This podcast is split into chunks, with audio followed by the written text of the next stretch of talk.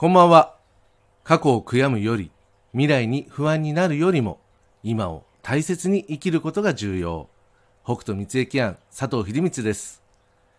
駅の世界観の中で、ありのままの感情についての小話です。喜怒哀楽、その時に湧き出た感情は素直に出せばよいという考え方があります。もちろん、駅は適度ということを大切にしますので、大きすぎるのはコントロールが効かなくなる状態ですので、あまりお勧めできるものではありません。ただ、素直に感情を出すということは良いという根底の考え方があります。嬉しい時は喜び、腹が立てば怒り、悲しい時は悲しみ、楽しい時は楽しむ。これが大切だということです。ここで一つの文を紹介します。弘法大師こと空海さんが最愛なる弟子の知仙さんが若くして亡くなった際に残したものです。悲しいかな、悲しいかな、哀れが中の哀れなり。悲しいかな、悲しいかな、悲しみが中の悲しみなり。悲しいかな、悲しいかな、また悲しいかな、悲しいかな、悲しいかな、重ねて悲しいかな。様々な心の持ち方に精通された空海さんですら、悲しいという時には、悲しいという言葉しか出てこない。感情をそのまま出している。そんな姿が見えてきます。まさに、ありのままの感情というのは、人間らしさやその人らしさを感じさせてくれる部分であり、大切な心のあり方なのかもしれません。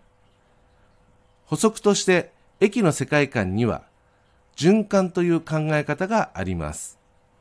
喜怒哀楽も次の感情に移行する前に立ち戻る中間、平静な状態が必要であったり、またその状態が永遠に続くものではないことを知り、いつまでも固執、執着するものではないというような処世術です。参考までにお伝えしておきます。それでは早速、明日のメッセージに行きます。2023年2月26日日曜日、天地のことの葉。穏やかな気が巡る日。弱さが助長される。強い意見、意志に引っ張られ、望まない行動をしないように注意。目に見えるもので判断するのではなく、感じ、応じることで正しく判断する強さを意識する。こちらの補足ですが、優しい穏やかな気と柔軟性を漂わせる気が巡るように読み解けます。一方で、それゆえの弱さが助長されるとも見受けられます。そんな日は、周囲、他人の意見や意思に同調しすぎて、望まない方向に動いてしまわないような心がけも必要と言えます。目の前の少ない情報、見えている部分だけに惑わされず、心でしっかり感じ、それに対して応じて行動するといったキーワードが読み解けます。自分軸の強さを忘れないようにする。そんなイメージでお受け取りください。心構え、解釈と理解。こちらの補足ですが、出来事であったり、言われたことなど、受け取るものに対してしっかりと噛み砕き、咀嚼してから受け取ることが良いように読み解けます。ただなんとなくではなく、それらを解釈し、理解することに努めれば、相手の意図も見えてくるもの。ただ受け取るのとでは、後に大きな違いが出てくるものです。そんな心構えとしてお受け止めください。以上となります。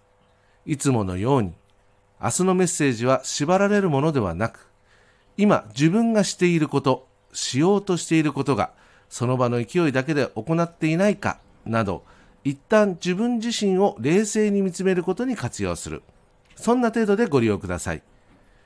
それでは自然の流れを大切に、何よりもありのままの自然体で素直に応じて過ごせますように、明日も心豊かにお過ごしください。北斗三重県佐藤秀光でした。ありがとうございました。